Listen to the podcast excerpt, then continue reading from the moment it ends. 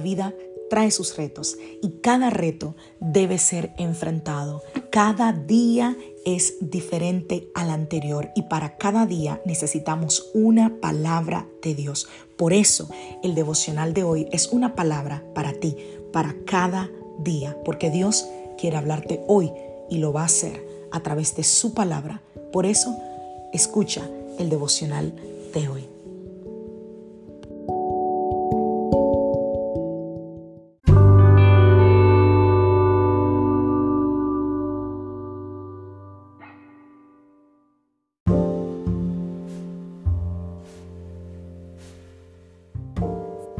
Devocional del día de hoy. Una sabiduría celestial.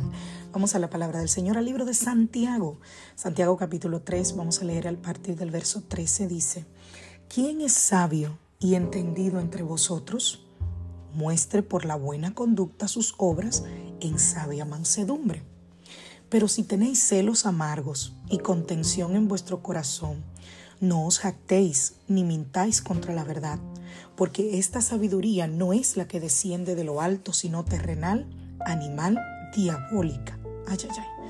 Porque donde hay celos y contención, allí hay perturbación y toda obra perversa. Pero la sabiduría que es de lo alto es primeramente pura, después pacífica, amable, benigna, llena de misericordia y de buenos frutos sin incertidumbre ni hipocresía, y el fruto de justicia se siembra en paz para aquellos que hacen la paz. Proverbios capítulo 4, a partir del verso 5, adquiere sabiduría, adquiere inteligencia. No te olvides ni te apartes de las razones de mi boca. No la dejes y ella te guardará. Ámala y te conservará.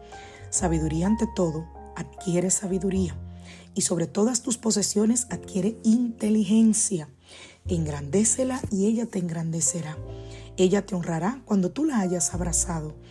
Adorno de gracia dará tu cabeza. Corona de hermosura te entregará. ¡Wow! Cuánta tela por donde cortar, ¿no? la sabiduría, según Dios, no se trata tanto del intelecto, sino más bien de la manera de vivir. Ojo, nuevamente, según Dios la sabiduría no se trata tanto del intelecto, sino más bien de la manera de vivir. Es un estilo de vida que agrada a Dios y que bendice la vida de otros. La sabiduría terrenal es realmente sabiduría humana y esa sabiduría, en otras palabras, es una sabiduría, dice la Biblia, diabólica inspirada por Satanás. Quiere decir entonces que Satanás da conocimiento, pero para perdición, para la maldad. Por eso es que dice que ese conocimiento lo que produce es que celos, peleas, problemas y todo tipo de maldad. Esa sabiduría nos conduce a la necedad y la necedad nos conduce a la destrucción. Muchas veces nosotros hemos cometido el error de confiar en nuestro propio conocimiento. Lo hablaba ayer. Y más de alguna vez nosotros hemos, eh, nos hemos dado cuenta de que si tan solo nosotros nos hubiésemos detenido por un momentito y pedir un poquito de sabiduría, nos hubiéramos evitado, uff, cuántos problemas. Pero hoy nos preguntamos, ¿de qué estaremos nosotros llenos entonces? Quizás Alguien se pregunta aquí, ¿verdad? ¿De una sabiduría terrenal que nos hace actuar mal o de una sabiduría celestial que nos hace actuar bien? Necesitamos sabiduría en nuestros hogares, sobre todo en estos tiempos. Sabiduría para los padres, para los hijos, para los familiares, sabiduría en nuestras amistades, sabiduría en las relaciones, en los compañeros, sabiduría en la iglesia, con nuestros hermanos de la fe, con los líderes, la sabiduría que viene de Dios, dice la palabra, que nos hace estar en paz. Saber cuándo callar y cuándo hablar, cuándo decirlo o cómo decirlo. Ahí está el todo del hombre.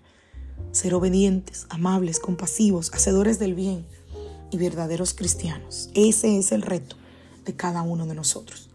Y hoy, hoy es la oportunidad para pedirle a Dios sabiduría, para que podamos honrarle, sabiduría para que podamos bendecir la vida de otros y sabiduría para hacer lo correcto. No importa la etapa de nuestra vida en la que nos encontremos ahora, ni la dificultad que estemos viviendo. Todos necesitamos sabiduría para hacer lo que Dios a lo que a Dios le agrada, lo que Dios quiere que nosotros hagamos.